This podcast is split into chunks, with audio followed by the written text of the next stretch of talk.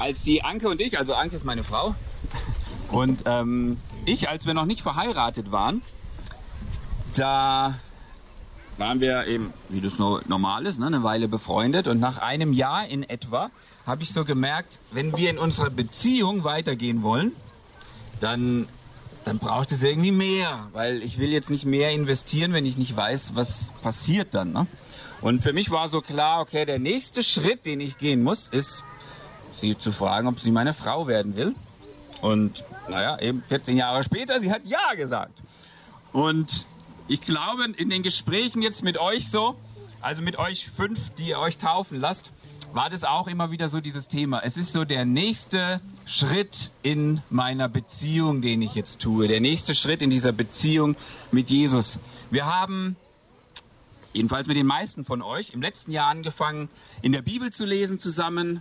Wir haben so diese Stories von Jesus gelesen, was er getan hat, was er gemacht hat. Wir haben darüber gelesen, wie dann diese ganze, dieser Glaube sich ausgebreitet hat. Und dann haben wir auch mal angefangen, in diesen Briefen von Paulus zu lesen. Und ihr habt etwas erkannt darinnen. Ihr habt gemerkt, da ist eine Wahrheit drin und dass dieser Jesus wirklich auch heute noch total relevant ist und was in euer Leben zu sagen hat. Aber nicht nur das, ihr habt es auch erlebt, dass dass Jesus euch tatsächlich verändert, dass ähm, ihr auf einmal verändert lebt und denkt und handelt und ähm, habt angefangen, diesem Jesus zu vertrauen. Das wird auch allgemeinhin als Glauben bezeichnet, ja. Und wie ich das vorhin schon gesagt habe, in der Bibel, wenn ihr da drin lest, dann seht ihr immer, da kommen Leute zum Glauben und dann lassen sie sich taufen. Das ist irgendwie so peng peng, ein Schritt nach dem anderen. Aber es ist so der nächste Schritt in dieser, in dieser Beziehung. Und Deswegen seid ihr jetzt heute Morgen hier, weil ihr gesagt habt, hey, ich möchte auch diesen nächsten Schritt in der Beziehung mit Jesus gehen. Das ist mein nächster Schritt, den ich mit ihm gehen möchte. Und ich habe jetzt gemerkt, das ist dran und das ist gut so. Und wir freuen uns darüber und sind auch gespannt. Ihr werdet uns gleich noch mal kurz so von eurem Leben erzählen, kurz einen Einblick geben, wie das so gekommen ist, dass ihr diesen Jesus kennengelernt habt und warum ihr euch heute Morgen taufen lassen wollt. Ähm, bevor wir dahin kommen, möchte ich noch mal einfach einen Gedanken zur Taufe mit euch teilen. Also man könnte da sicher einiges drüber sagen. Ich möchte über einen Aspekt von Taufe heute Morgen noch mal kurz mit euch reden. Und zwar den Aspekt von Identität. Weil Taufe und Identität haben ganz viel miteinander zu tun. Also wenn ich jetzt hier nicht gerade am schönen Brombachsee stehe und am Preachen bin, dann habe ich auch noch einen Job. Und zwar habe ich äh, eine Agentur für, und wir machen Branding. Ja, das heißt Markenbildung. Wir helfen Unternehmen, ähm, dass sie zur Marke werden. Und was wir da im Endeffekt machen, ist, dass wir durch einige Workshops und so weiter ihnen helfen, ihre eigene Unternehmensidentität zu entdecken, zu verstehen, hey, wer sind wir eigentlich als Unternehmen, wofür stehen wir, was machen wir. Und dieses Thema Branding hat ziemlich äh, an Fahrt aufgenommen in den letzten Jahren. Ähm, ihr habt sicherlich auch schon mal von so Begriffen wie Personal Brand gehört, ja, dass Menschen tatsächlich zur Marke werden sollen. Und, aber auch für uns ganz normale Dudes ist es sowas, es ist so eine Frage, die ist ziemlich hochgekommen in den letzten Jahren noch. Nämlich diese Frage, wer bin ich denn eigentlich?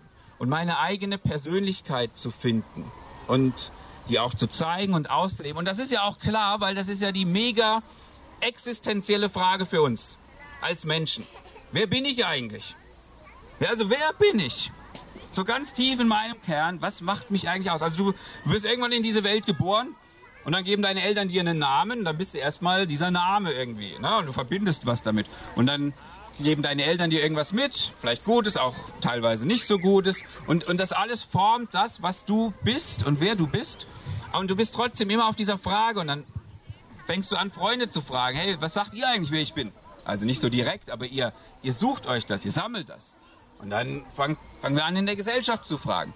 Und das ist ja auch kein Wunder, dass gerade in den letzten Jahren diese Technologien, ähm, der Social Media so hochgekommen ist und so läuft Instagram und Facebook und TikTok und whatsoever, ähm, wo wir uns präsentieren können, wo wir sagen können, schaut mal, das bin ich, weil wir genau darauf eigentlich eine Antwort geben wollen, uns aber auch gleichzeitig eine Antwort erhoffen von anderen, indem sie das nämlich bestätigen. Ja, also wenn ich jetzt hier Foto von mir mache, wie ich meine dicken Beine ins Bild strecke und dann vielleicht noch eine, eine, meine Bierdose mit rein und im Hintergrund der See, dann sehen alle, guck mal, das bin ich.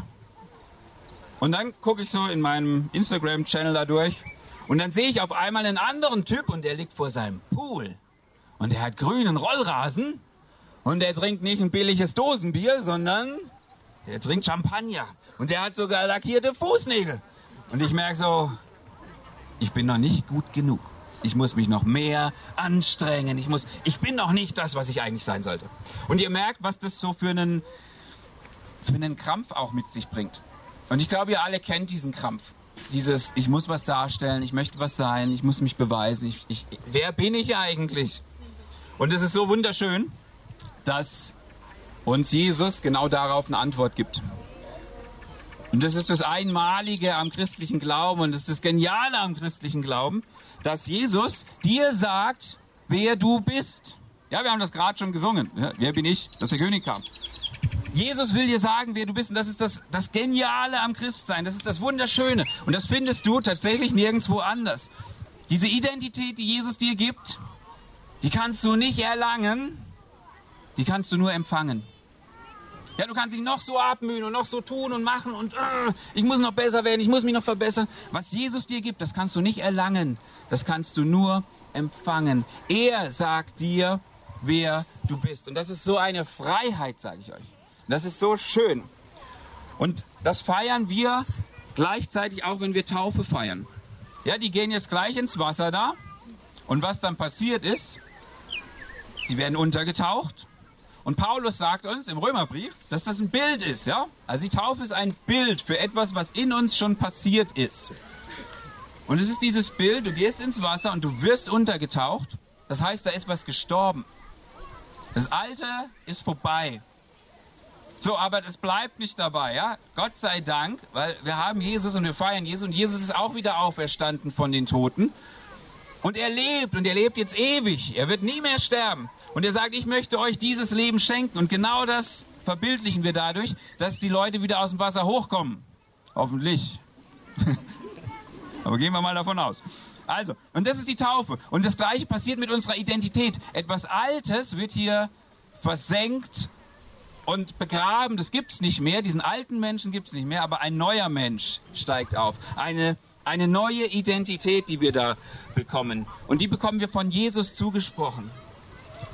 Ähm, und ich möchte euch dazu gerne einen Vers vorlesen. Einhändig. Uff. Und zwar finden wir den im Matthäusevangelium. Also wir haben insgesamt haben wir so im Neuen Testament, ja, die Bibel, ganz kurz, ist in zwei Bereiche aufgeteilt, Altes Testament, Neues Testament. Und das Neue Testament erzählt so von Jesus und von dem, was er gemacht hat. Und ganz am Anfang vom Neuen Testament findet ihr vier Berichte über das Leben von Jesus. Ja, geschrieben von vier verschiedenen Leuten. Matthäus, Markus, Johannes und Lukas. Und jeder schreibt so ein bisschen aus einer unterschiedlichen Sichtweise. Und Matthäus, er schreibt jetzt etwas, was ganz am Ende von ähm, dem passiert, als Jesus auf dieser Welt war. Da hat er nochmal alle seine Freunde zusammengerufen und er hat ihnen quasi ein letztes Briefing gegeben, hat gesagt, Leute, ich gehe jetzt und was ich euch jetzt sage, das ist quasi nochmal sowas wie meine letzte Anordnung an euch. Ähm, und da müsst ihr gut drauf aufpassen. Und zwar sagt ihr da, das ist jetzt Jesus, der spricht, mir ist alle Macht im Himmel und auf der Erde gegeben. Also schon mal eine ziemliche Aussage, ne? Mir ist alle Macht gegeben, und zwar im Himmel und auf der Erde. Und deswegen habe ich jetzt einen Job für euch. Darum geht zu allen Völkern und macht die Menschen zu meinen Jüngern geht zu allen Völkern und macht die Menschen zu meinen Jüngern. Und Jünger ist jetzt so ein komischer Begriff, ne? Den haben wir heute nicht mehr eher so bei, bei irgendwelchen Sekten, ne? Da gibt es einen Guru und der hat seine Jünger. Ein Jünger ist ein Schüler. Okay? Also als, als wenn du Jesus nachfolgst, dann bist du ein Schüler. Du, du, du lernst dein Leben lang dann. Du lernst von Jesus, er ist der Lehrer und du bist der Schüler. Und du lernst über Jesus, du lernst über Gott, du lernst über die Menschen, du lernst über die Welt, also bist ein Lernender. Und das ist gleichzeitig das Coole auch am Christsein, weil wenn du ein Jünger bist, dann wirst du tatsächlich auch Jünger. Ja, also dein Körper und so, das wird alles älter und schlappriger. Aber da oben drin, da wird es immer jünger. Und in deinem Herzen drin, da wird es immer jünger und immer schöner. Weil Gott verändert dein Denken. Und er verändert dein Herz, sodass du zu immer mehr Liebe fähig bist. Also, du wirst zu einem Jünger, das ist der Auftrag. Mach die Menschen zu meinen Jüngern. Und dann sagt er weiter, wie sollen sie das denn machen? Tauft sie auf den Namen des Vaters, des Sohnes und des Heiligen Geistes und lehrt sie alles zu befolgen, was ich euch geboten habe. Und seid gewiss, ich bin jeden Tag bei euch bis zum Ende der Welt. Also ein Auftrag, Jünger zu machen, besteht darin, zu taufen. Das ist das, was wir heute Morgen machen. Ne? Und das Interessante, was er dabei sagt, ist, tauft sie auf den Namen des Vaters, des Sohnes und des Heiligen Geistes. Also nicht tauft sie im Namen, so als ob Gott der Auftraggeber ist, er ist der Auftraggeber, aber es ist, tauft sie auf den Namen. Also du bekommst einen neuen Namen, wenn du getauft wirst. Und jetzt sind schon ein paar Bötchen hier unterwegs, ne? vielleicht habt ihr das mal miterlebt, so, so eine Schiffstaufe, ja? Wie eine Schiffstaufe abläuft. Dann nimmst du so eine Flasche Sekt und knallst sie gegen das Schiff und dann sagst du, hier, ich taufe dich auf den Namen Jungfrau der Wellen. Okay? Und genau so, oder so ähnlich sagen wir es mal, taufen wir auch. Johannes, kannst du die Sektflasche nochmal holen? Nee, also ihr habt Glück. ihr kriegt keine Sektflasche gegen den Kopf geworfen. Aber die Idee ist die gleiche. Gott sagt, ich gebe euch einen neuen Namen. Und zwar tragt ihr ab sofort meinen Namen. Ihr dürft, ihr dürft euch nach mir benennen. Okay? Und das ist ein Identitätswechsel. Als als Anke und ich geheiratet haben, da hat sie meinen Namen angenommen. Und es heißt, wir sind jetzt eine Einheit. Wir gehören zusammen. Wir repräsentieren jetzt eins und dasselbe. Wir, wir sind eins. Und das Gleiche ist jetzt mit Gott in der Taufe, dass er sagt, hey, du gehörst jetzt so zu mir, du trägst ab sofort meinen Namen. Wir sind jetzt eins. Wir gehören zusammen. Und diese Identität, die ihr ich sage es mal so, die er euch jetzt gibt, die ist wunderschön. Weil ich weiß nicht, wie ihr morgens so aufsteht und wie bisher so eure Identität war, ja. Vielleicht steht ihr auf und ähm, denkt so an euren Arbeitstag und denkt so, oh, heute habe ich wieder viel Arbeit und meine Hauptidentität ist, ich bin, keine Ahnung, Programmierer oder Bauzeichner oder ich bin Mutter oder also irgendeinen Job, ja. Und in Zukunft, ja, die nächste Woche und bis an den Rest eures Lebens habt ihr jetzt eine neue Identität. Das heißt, wenn ihr morgens aufsteht, dann wisst ihr, ich bin ein Sohn oder eine Tochter von Gott. Ich gehöre zu Gott. Er ist jetzt mein Vater. Ich bin ein Kind Gottes. Das ist jetzt die neue Identität.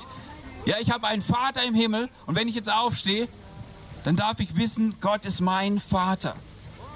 Und ihr habt den Sohn, der für euch gekommen ist und der euch befreit hat der für euch gestorben ist an einem Kreuz, um eure Schuld wegzunehmen, die euch von Gott, dem Vater, getrennt hat. Jesus hat euch befreit, er hat euch gedient und deswegen seid ihr jetzt Befreite. Ihr dürft aufstehen und sagen, cool, ich bin befreit. Und das ist meine Identität, ich bin frei, weil der Sohn mich frei gemacht hat. Und ihr habt den Heiligen Geist bekommen und dieser Geist, er verändert euch und er gibt euch eine neue Identität als Bevollmächtigte Gottes, weil Gott euch durch diesen Geist auch bevollmächtigt und sagt, ich habe Gaben in euch gelegt. Ich möchte, dass ihr das auslebt. Ich möchte, dass ihr euer Leben ergreift und dass ihr es gestaltet, mir zur Ehre. Und das ist eure neue Identität, mit der ihr jetzt Tag für Tag aufwachen dürft, wo ihr dürfen, wissen dürft, das Alte ist vorbei, ja?